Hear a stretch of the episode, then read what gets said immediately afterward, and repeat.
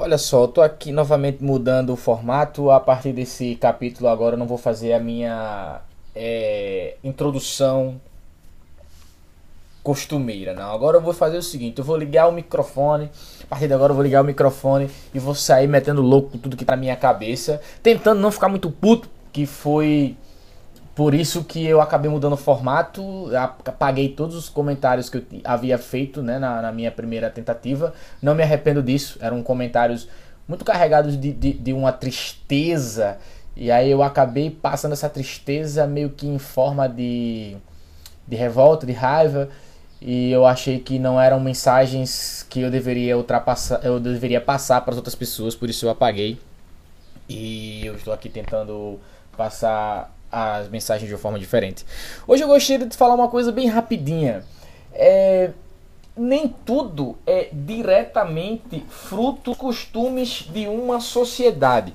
A gente sabe que quando a gente fala de sociedade, é, tudo que é feito, moldado e criado pela sociedade, obviamente, por um fator é, pessoal, né, cultural, acaba que isso reflete na, nas criações, nas adaptações, certo? Onde eu quero chegar nisso?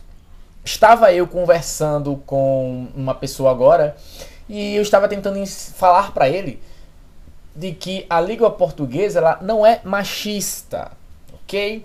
A língua portuguesa não é machista. Ela apenas tem normas e essas normas elas são feitas para compreensão, ok?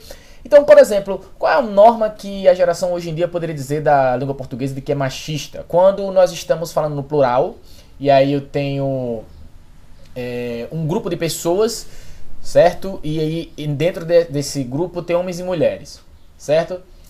É, eu não digo eles e elas, eu digo apenas eles, ok?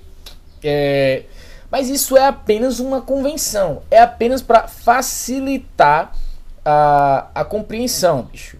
E aí você imagina se a gente tivesse que ser específico. Não, eles, elas e hoje em dia, e as pessoas que não se identificam como eles e elas, e também os indivíduos que não se identificam como pessoas, e também os seres que não se identificam como indivíduos. Imagine se você tivesse que ser específico com tudo isso, sabe? Com, com todas as, as, formas de gênero que as pessoas se, se identificam, né? Todas as formas de gênero que as pessoas se, é, é se auto-intitulam. Seria muito complicado a gente manter uma, uma, uma comunicação, um diálogo, se a gente tivesse que ser específico demais. Inclusive, uma da, das maiores dificuldades da língua portuguesa é exatamente ser focado em ser específico. E aí isso faz com que a língua tenha muitas regras, a gente não consiga absorver todas essas regras e não consiga fugir da grande possibilidade de a gente estar tá se comunicando e não se entender, porque eu estou usando uma, uma uma regra que o, que estou emitindo uma regra que o meu receptor não conhece e ou então o, o, o a pessoa que está dialogando comigo está emitindo uma mensagem é, faltando uma regra que eu conheço e aí ela não tem conhecimento dessa regra isso atrapalha um pouco na comunicação que é por causa da quantidade de regras. A língua portuguesa assim como todas as, as línguas é, hoje em dia elas são originárias de outras linguagens mais antigas. Assim como essas linguagens mais antigas foram moldadas pelas linguagens ainda mais antigas. A única que foi criada do zero foi a escrita cuneiforme, que a gente sabe que era aquelas, aquela, a, a, forma de linguagem onde os signos na verdade eram imagens, né? Isso era desenho de pessoas, de animais e tal. Depois disso, todas as, as linguagens que vieram depois Todos os signos de cada língua que veio depois foi baseado numa linguagem um pouco mais antiga. No português nós temos palavras derivadas do grego, temos palavras derivadas do latim, temos regras e palavras derivadas do tupi-guarani, do francês, entendeu?